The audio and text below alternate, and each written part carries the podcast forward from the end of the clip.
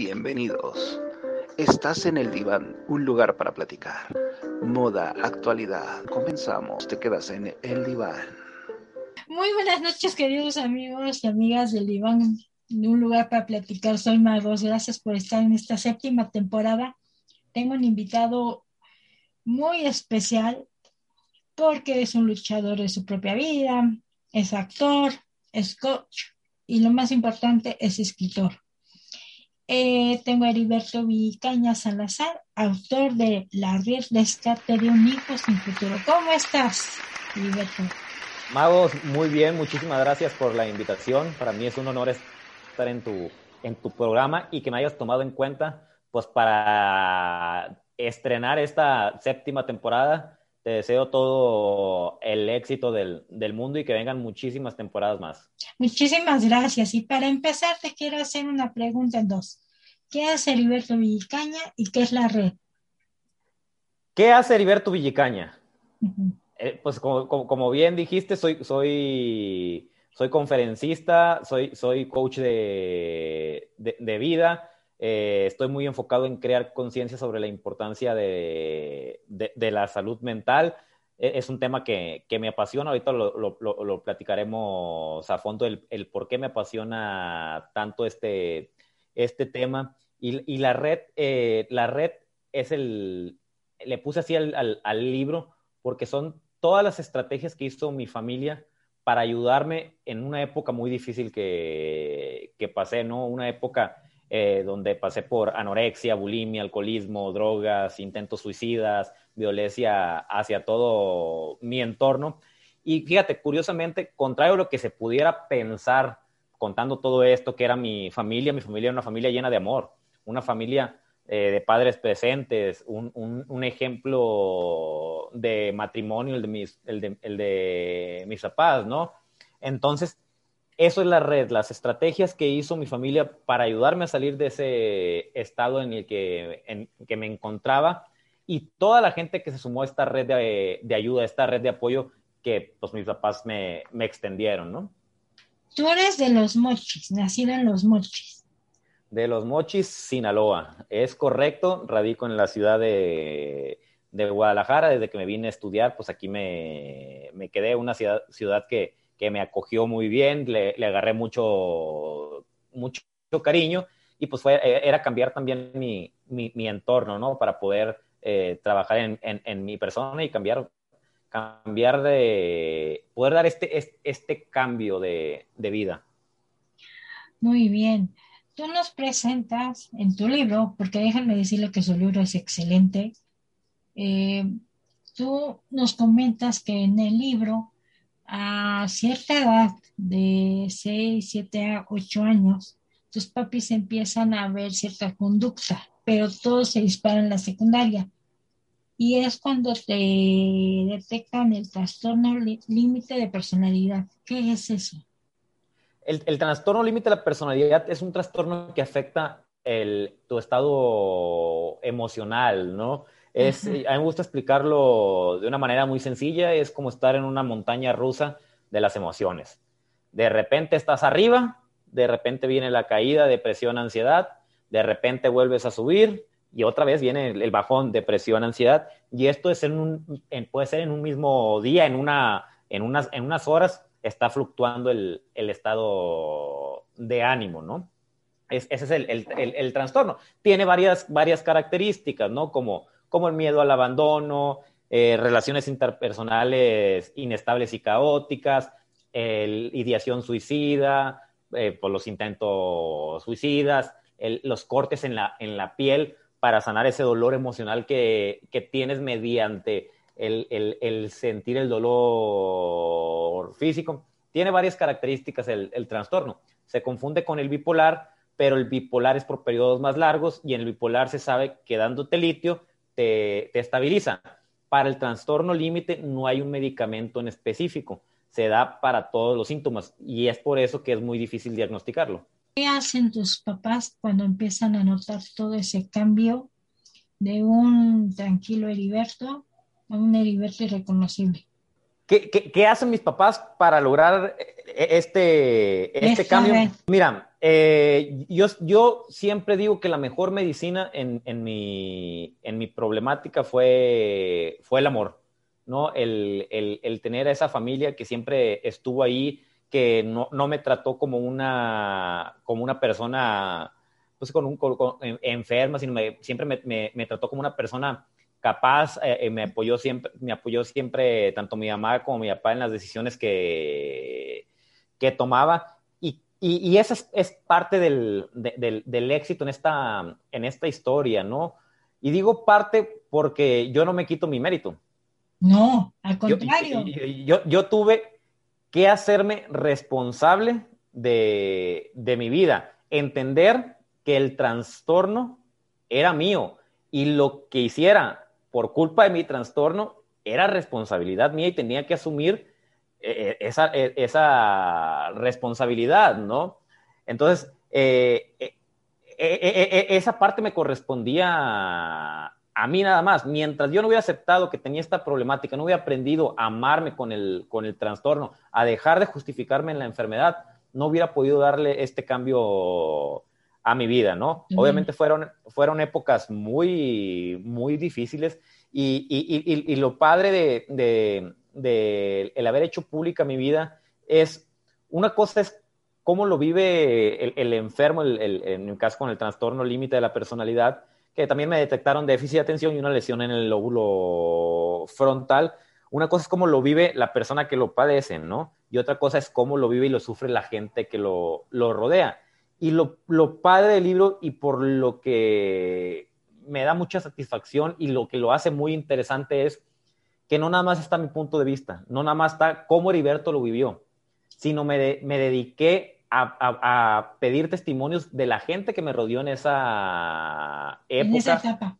Sí, por, por mencionarte algunos como maestros, coordinadores, exnovias, mis hermanos, mis, mis papás, y les dije, que, que, que, me apoyaran en este proyecto, aparte de, de, haberles pedido perdón por el daño que en determinado momento llegué a hacerles, y les pedí de favor que, que me dieran su testimonio, que se, que se remontaran al Heriberto de aquella época y que haz de cuenta que lo tenían con las piernas y brazos amarrados y boca tapada, y que me dijeran todo lo que, lo que pensaban de mí, qué les había hecho, cómo se sentían, y me, me tupieron duro, ¿no? porque ese, ese, era el objetivo, ver el, el, el, sentir real de la gente en aquellos momentos. Entonces, el libro está basado no nada más en mi testimonio, sino en cómo lo vivió y sufrió la gente que me rodeó.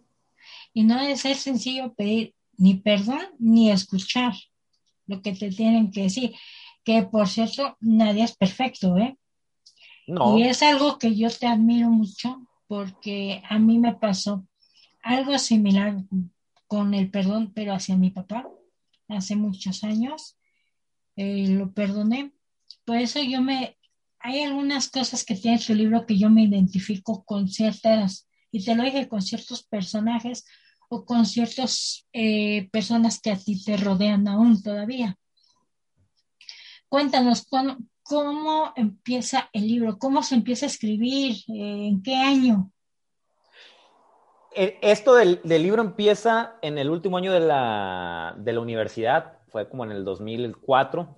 Eh, eh, había una materia en la cual que teníamos que hacer un proyecto que era crear una, una empresa.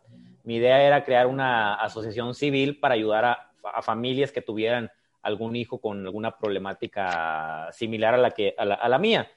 Eh, cuando se me ocurre esto, dije, bueno, ¿de qué manera yo puedo darme a conocer? Y dije, ¿sabes qué? Pues voy a hacer un libro sobre mi vida, ¿no? Entonces ahí es cuando surge la, la, la idea de, de, de, ya empezar a trabajar en el libro, porque la idea de hacer pública mi vida había surgido antes, ¿no? Y, fue, fue, fue, fue, fue muy, muy curioso. Yo platicando con mi psiquiatra, no, eh, eh, platicando con mi psicóloga ya aquí en Guadalajara, me, yo, yo, era muy amante de, de, platicar mi vida, ¿no? A la, a la, gente que conocía o a la gente que estaba pasando por situaciones difíciles. Y yo le hice este comentario a mi psicóloga.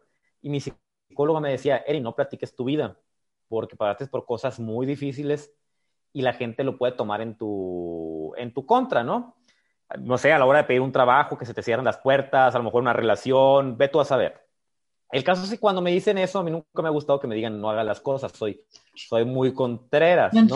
Cuando me dice eso, cuando, me dice eso, de repente me acordé que Gisela, que bien la debes de ubicar porque ya leíste el libro, Era, era, una, era, la muchacha que trabajaba en la casa con nosotros allá en los, en los mochis. En los mochis. Y Gisela me dice una vez, en unas vacaciones que fui a, a pasarla allá a mochis con mis papás, me dice, Eri, yo pudiera hacer un libro de todas las cosas que me hacías.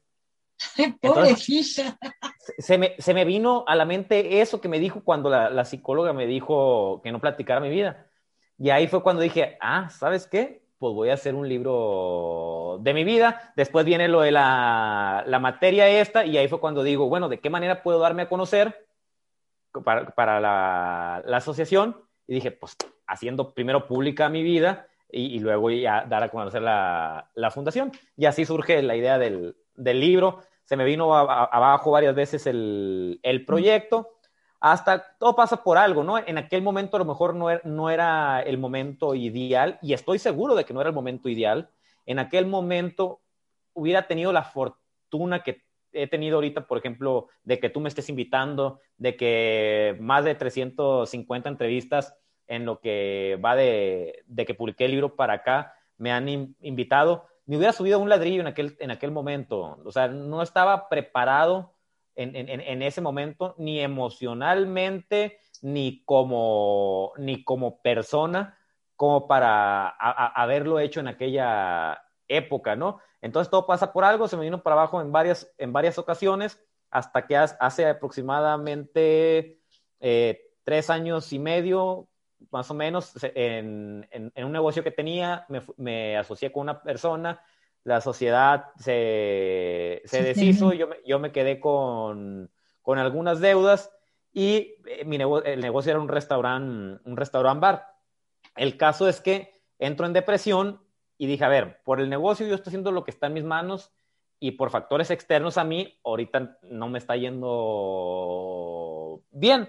Esto, se, esto se va a componer de qué, en qué tengo que enfocarme ahorita. Dije, bueno, enfocarme en cómo estoy emocionalmente, que esto no me está ayudando y aparte, pues está afectando a mi entorno, ¿no? Ocupo hacer algo por mí. Entonces, ahí fue cuando dije, ahí tengo el proyecto del, del libro empolvado, pues lo, lo desempolvé y empecé a trabajar en, en, en, en, en él. Mauricio Vaca, un escritor, me, me, ayudó a darle forma. Le hablo a mi mamá y le digo, en dos meses publico el libro para que te, para que te vengas. Yo estos dos meses fue para obligarme a, a, a, trabajar, ¿no? Para tener una presión y un compromiso en, en, en sí o sí sacarlo.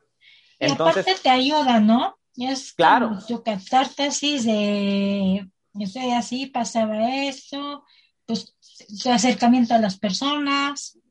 En, en, en, este proceso del libro básicamente ya tenía todos los testimonios, porque, porque eso ya lo había hecho tiempo atrás en, el 2000, 2004, Ajá. ¿no? Aquí ya fue más darle la, la, la forma, la corrección de, de, estilo a todos estos y unirlos, ¿no? O sea, a todos estos testimonios, ¿no?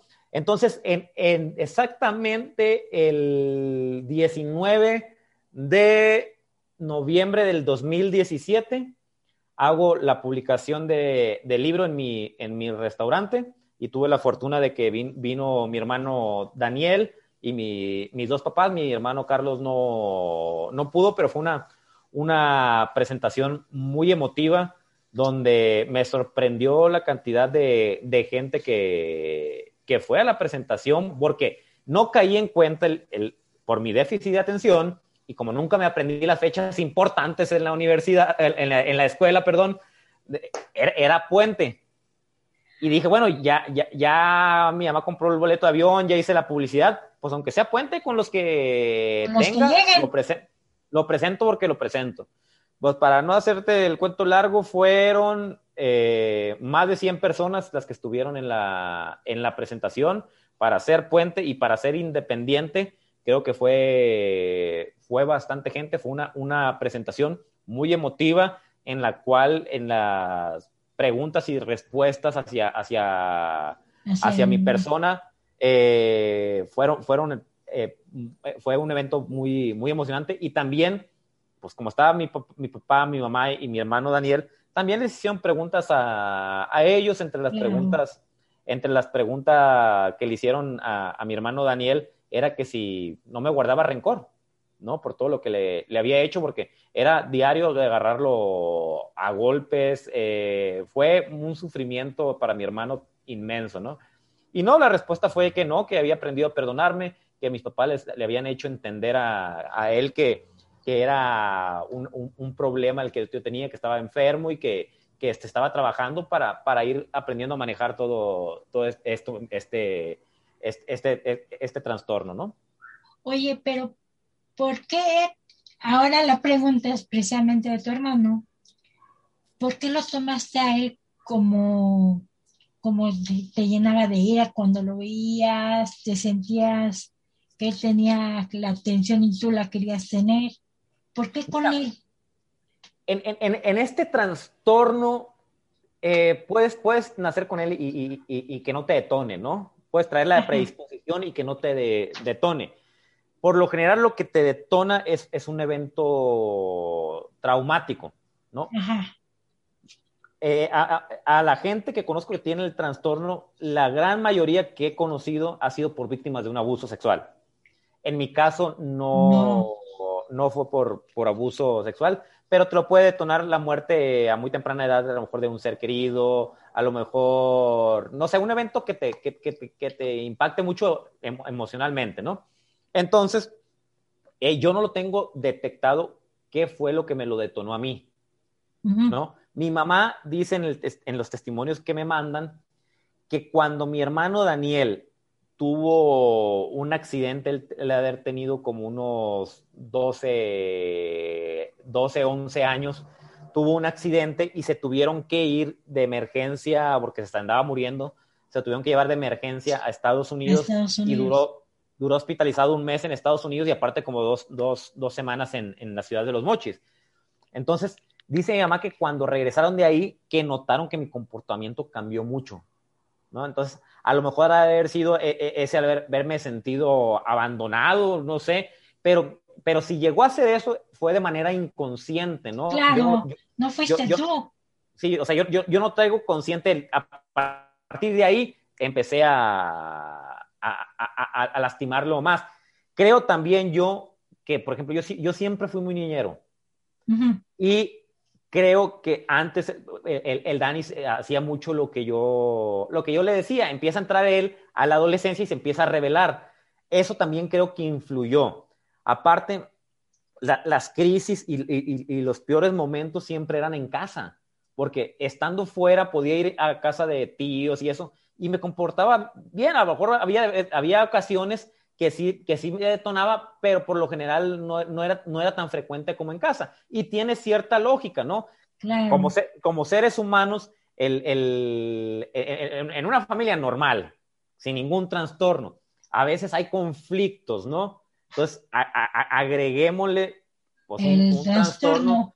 Entonces, si las relaciones humanas son complicadas, agrégaselo. El, el, el, trastorno pues se vuelve más, más complicado y caótico todo, ¿no?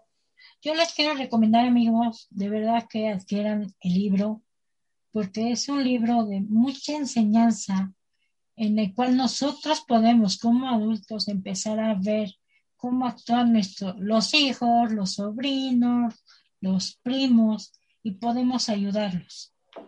Y es, sí, yo lo siento que es bien importante y siempre lo he dicho, que se debe de tener en las en la biblioteca de cualquier casa, yo sugiero, ya decir, que la SEP voltee a ver este libro para que lo tengan ahí. Te puede servir como libro de consulta, de enseñanza, de superación. De cualquier manera, ese libro ayuda muchísimo.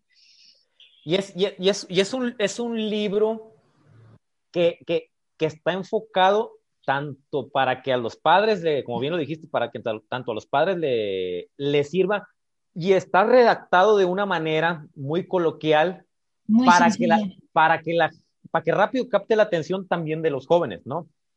Porque por lo general, los jóvenes que, que, están pasando por caos en su, en su vida, por lo general no van a tener el hábito de la lectura, ¿no? Entonces, lo, lo que buscamos, tanto Mauricio Vaca como, como tus servidores, captar rápido la atención del, del, lector, ¿no? Entonces, está con un lenguaje muy coloquial, no está maquillada las cosas, las cosas como son. Es un libro muy fuerte y, y, y cuando, cuando, cuando, la gente me, como, como tu comentario ahorita, que, que, que dices que la CEP lo debería tener, que eh, debería ser un libro de, de, de cabecera como para, para, consulta. Ha habido gente que me ha dicho que es un libro hermoso y de repente dice, ¿cómo que un libro hermoso? Sí, me dices que no sabes lo que acabas de hacer al hacer este libro de, de, de, tu vida y contar las cosas como se están contando y, y, vista desde los dos lados de, la moneda, ¿no? Sí, de tanto del tuyo como de tus familiares y de la gente que lo vivió.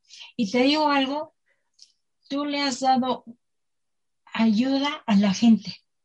La gente en ti se, se va a apoyar leyendo ese libro. Y te aseguro que pasa de mano en mano, te los compran. Yo lo digo abiertamente, fue mi autorregalo de 50 años y créanme que mi autorregalo fue el mejor porque no he dejado de leer ese libro. Lo voy a, lo estoy volviendo a empezar a leer otra vez porque te deja muchas enseñanzas. Viene el perdón, viene, bueno, vienen mil cosas, ¿no? Sobre todo, a mí lo que me impactó, el cariño tan grande con que te cuidaron tus tías, hubo una tienda especial que estuviste con ella. Que es como mi segunda madre, mi tía. La Gise, Gise que, bueno, yo esa pobre mujer. Y tus hermanos bueno, ni decir de tus papás, ¿verdad? Pero, y te sientes parte de la familia. Yo siento que yo ya los conozco. eso es, lo padre y lo, y, lo, bonito, ¿no? Porque hice, hice tanto daño al, al, grado de agredir físicamente tanto a mi papá como a mi mamá, verbal, emocionalmente, al, al, grado de un coraje sacar una pistola, encañonar a a mi papá. O sea, mi, mi, problemática era, y la psiquiatra se los dijo a mis papás, la problema, cuando les dio el diagnóstico. El diagnóstico fue, su hijo tiene trastorno límite de la personalidad, déficit de atención, una lesión en el cerebro. Le recomiendo internarlo en... En, en, en, en, en un... En un centro de rehabilitación. ¿no? en, un, en un psiquiátrico, ¿no? Psiquiátrico. Y, y, y, y, pues supuestamente que iba a ser muy difícil que terminara la secundaria, ¿no? Y, pues afortunadamente fue le todo callaste la boca. ¿Eh? Le callaste sí, la boca.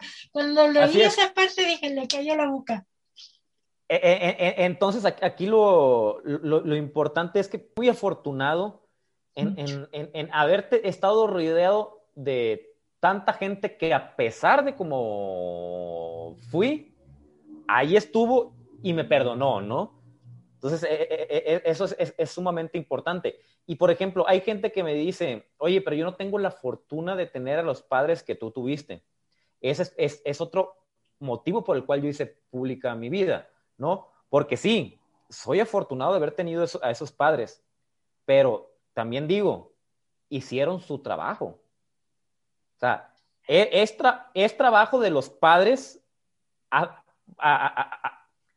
aceptar al hijo como te venga, porque no te dan un, menú y, te dan la, opción de escoger, ah, quiero como hijo con ojos azules, quiero que venga sin ningún trastorno, quiero que, el carácter sea así. No, te manda lo que te manda. Y es responsabilidad. Pero muchos no lo aceptan. Por eso, por eso. Es por eso que, que, yo quise hacer pública mi vida, porque eh, soy, soy afortunado, pero y a lo que iba, ¿no? O sea, sí tuve a, esos padres y la gente que pregunta, oye, pero yo estoy perdido porque no tengo esta familia. No, porque a final de cuentas también yo tuve la, determinación de darle un giro a, mi vida. ¿no?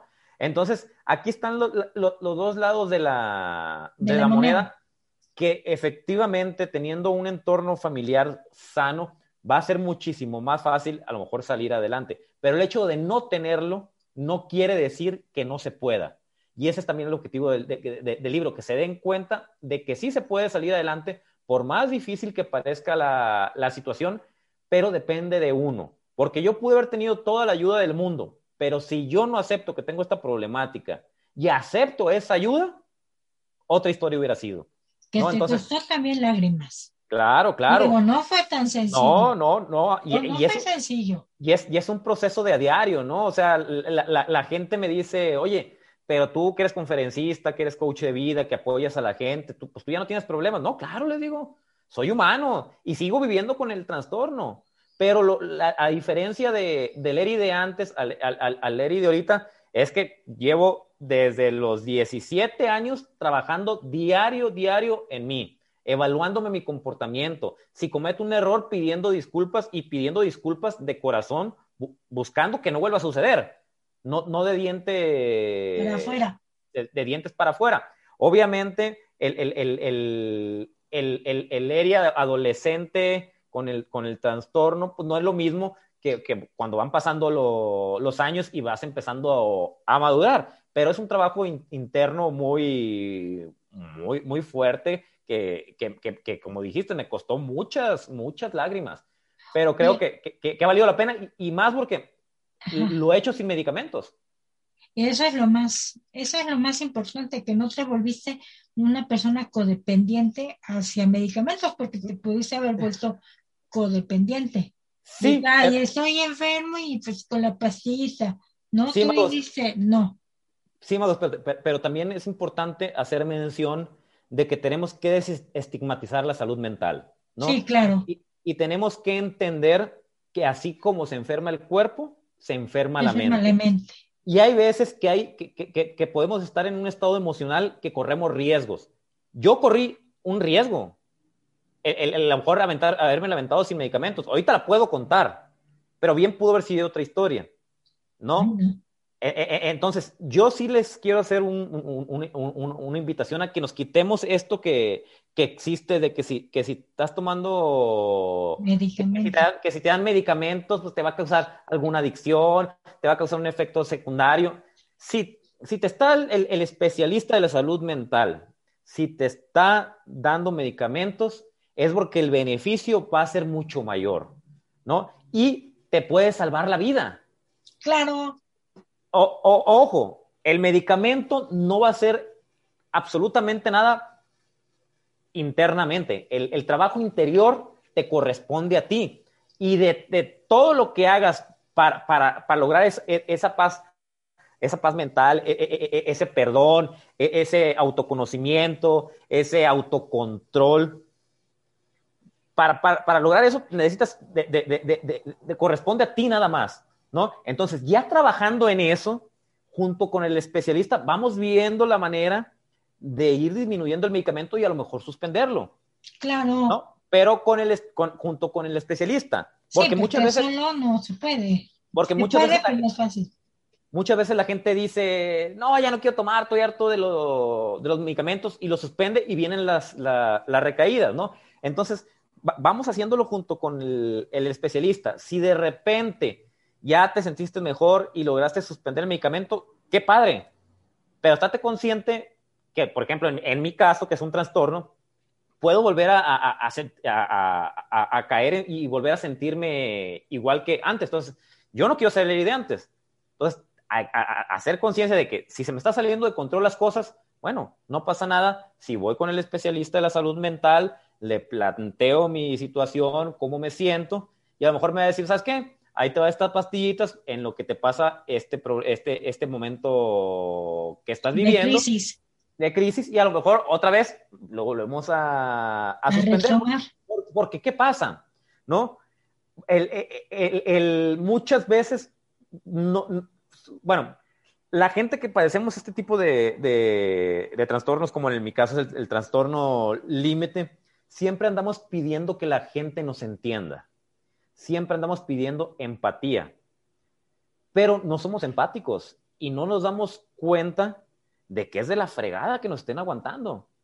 Entonces, tenemos que, que, que ser empáticos y si, y, y si no estamos bien emocionalmente, si estamos causando conflicto a nuestro entorno, no es justo para ellos también. No. Entonces, ¿sabes qué? Por ellos y por pero principalmente por mí, voy con el especialista de la salud mental a que, a, que me ayude a solucionar el momento que estoy viviendo ahorita. Entonces, sí, sí, sí es importante el, el desestigmatizar lo que tiene que ver con, con, la salud mental y pedir apoyo de, de los especialistas, ¿no? Ese sería un buen tema, fíjate. Ese, el de quitarnos las malas pensamientos acerca creencias. de las porque creencias. porque al final es un buen tema porque... que, te lo hago públicamente. Te invito para una temporada el día que tú puedas, me mandas un mensaje y lo hablamos. Claro que sí. Sin, porque déjenme decirles que este señor tiene mucho que platicarnos y tanto que nos tiene que platicar que llegó la red a teatro. ¿Cómo es que llegas a teatro? Fíjate, eh, a raíz de, publico, mi libro. Me empieza a contactar mucha gente con ideación suicida, con el mismo trastorno, papás con, problemas con los hijos. Y, cuando me contactaban, yo, yo les decía, oye, es que pues yo no soy psicólogo, yo no soy psiquiatra, yo no te puedo ayudar. Yo te puedo a lo mejor hablar desde mi punto de vista, desde mis vivencias y cómo yo le he hecho para salir adelante más no quiere decir a lo mejor que sea lo correcto, no tengo la verdad absoluta. La respuesta de la gran mayoría era, ya estamos hasta la madre de especialistas que no nos entienden. Claro. Entonces, ahí fue cuando dije, acá, hijo, sí puedo ayudar. De repente empezaba a, platicar con, las personas, a trabajar con ellos, y de repente me decían, oye, está a punto de suicidarme y me diste cambiar de, parecer, o me diste esperanza. Y dije, acá, hijo, entonces sí puedo ayudar. Y dije, pero, pero, creo que es importante también el, lado del especialista, ¿no? Entonces dije, ¿de qué manera puedo dar un mensaje de la importancia de la salud mental, de la importancia de la, de la familia? Y surge eh, la obra de teatro la, Red, ¿no? Dije, por medio de la cultura, pues concientizar y también surgieron las jornadas de salud mental de la Red, en, la, en las cuales busco generar yo esa, esa empatía con la gente que está viviendo situaciones difíciles. Y como ya voltearon a ver, entonces hago las jornadas y invito a los especialistas de la salud mental a que se les informe, ¿no? A eliminar todas estas creencias que, que existen a raíz, alrededor de, de, la salud mental. Y así es como, como, como surge. Tanto la obra de la red como las jornadas de salud mental de la red.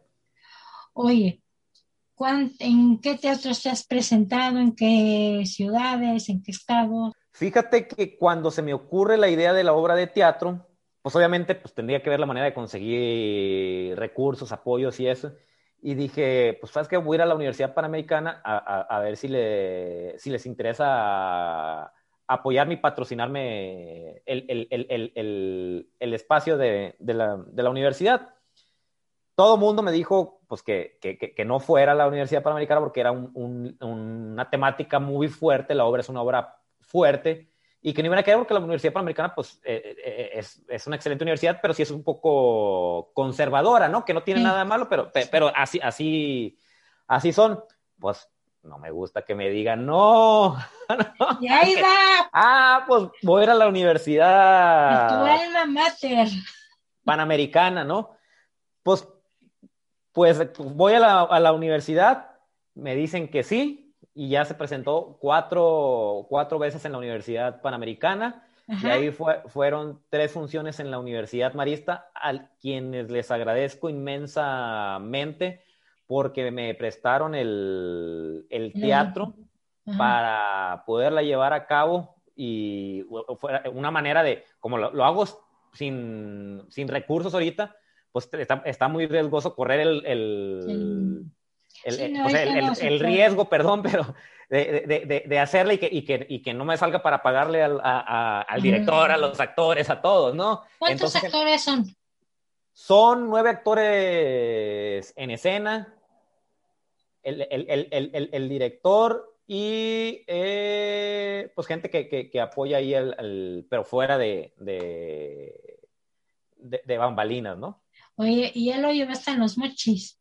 Sí, ahí lo llevé. Tuve la fortuna de que cuando íbamos para Mochis, surgió el primer caso de coronavirus en, en, los mochis, en Culiacán, perdón. Ah. La, presentamos, es que volamos a Culiacán, Guadalajara, Culiacán, y de Culiacán agarramos camión para irnos a los mochis, ¿no? Porque el, vuelo directo a mochis es muy caro. Entonces nos dice mi mamá, y ya, ya, ya hay casos aquí en Sinaloa de, coronavirus, a ver si, si, no les cancelan el, el vuelo. No, lo cancelaron, presentamos la obra, nos regresamos y se cerró todo. Fue lo último. Ahora sí que fue lo último. Fue la última función. Te quiero hacer una pregunta. Las que gustes. Y es antes de decir adiós. ¿Volverías a repetir tu historia o le cambiarías algo? La volvería a repetir igualita. Porque si le cambio alguna variable a la fórmula, ya no es la misma. Ya no es la misma. Y, y, y, y, ahorita yo te puedo decir, yo amo al Heriberto de este libro, de la red rescate de un hijo sin futuro. Lo amo. ¿Por qué lo amo? Porque gracias a este Heriberto se construyó este Heriberto. Claro. Gracias a este Heriberto estoy ahorita aquí platicando contigo y dando este mensaje. Gracias a este Heriberto, Heriberto del presente adquirió todas estas herramientas, todo este conocimiento, más aparte lo que estudié después sobre el comportamiento humano, que me ha hecho, no, me gusta decirlo, pero he tenido la oportunidad de salvar vidas. ¿No? Y esa satisfacción que me da el, lograr eso, no me la da el dinero. Esa satisfacción que, me da eso, me la da el Heriberto de, libro. de antes. Yo te voy a tener para otra segunda parte. Tenemos tanto. Por lo pronto ya tenemos otro tema en, para la próxima. ¿Me puedes dar tus redes y sobre todo, dónde consiguen tu libro?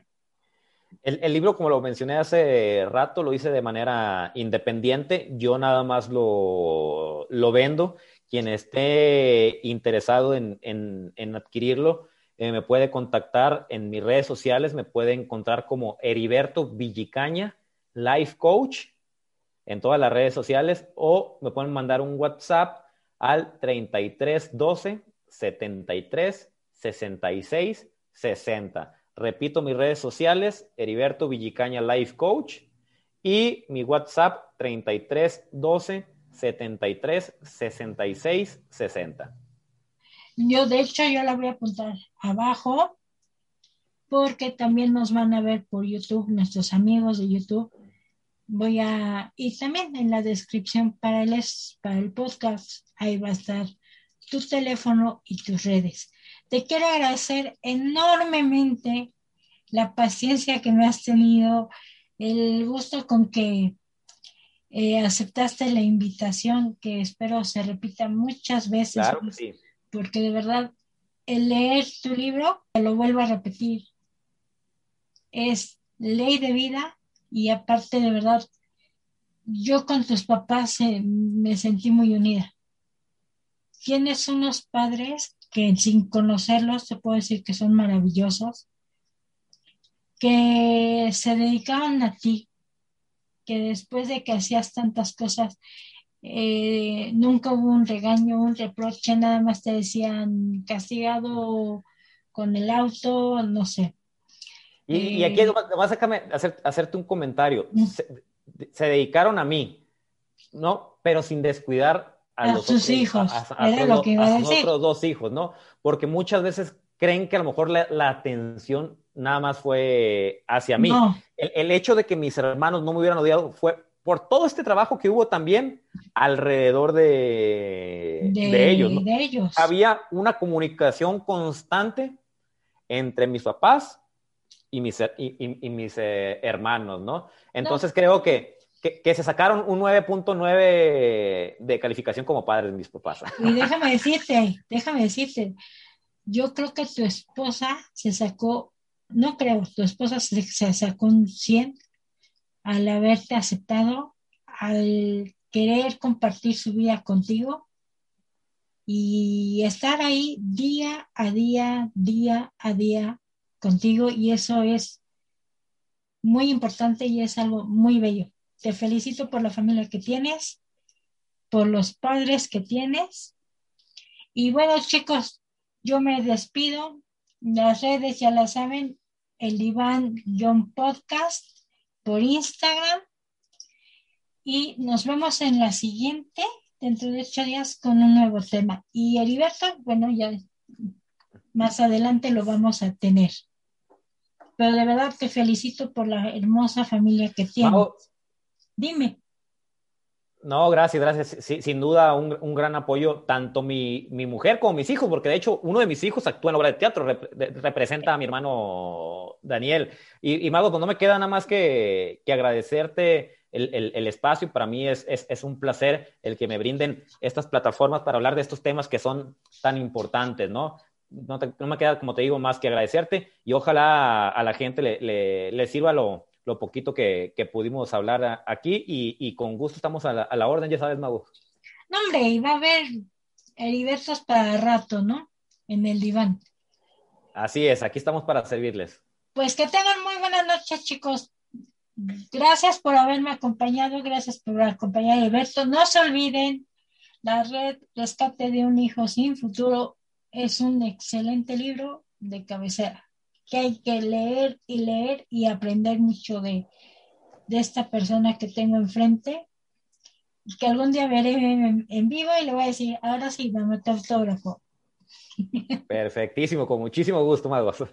Pues muchas gracias, Eri, que tengas muy buenas noches y un beso a todos ustedes. Gracias, chicos, que tengan buena noche.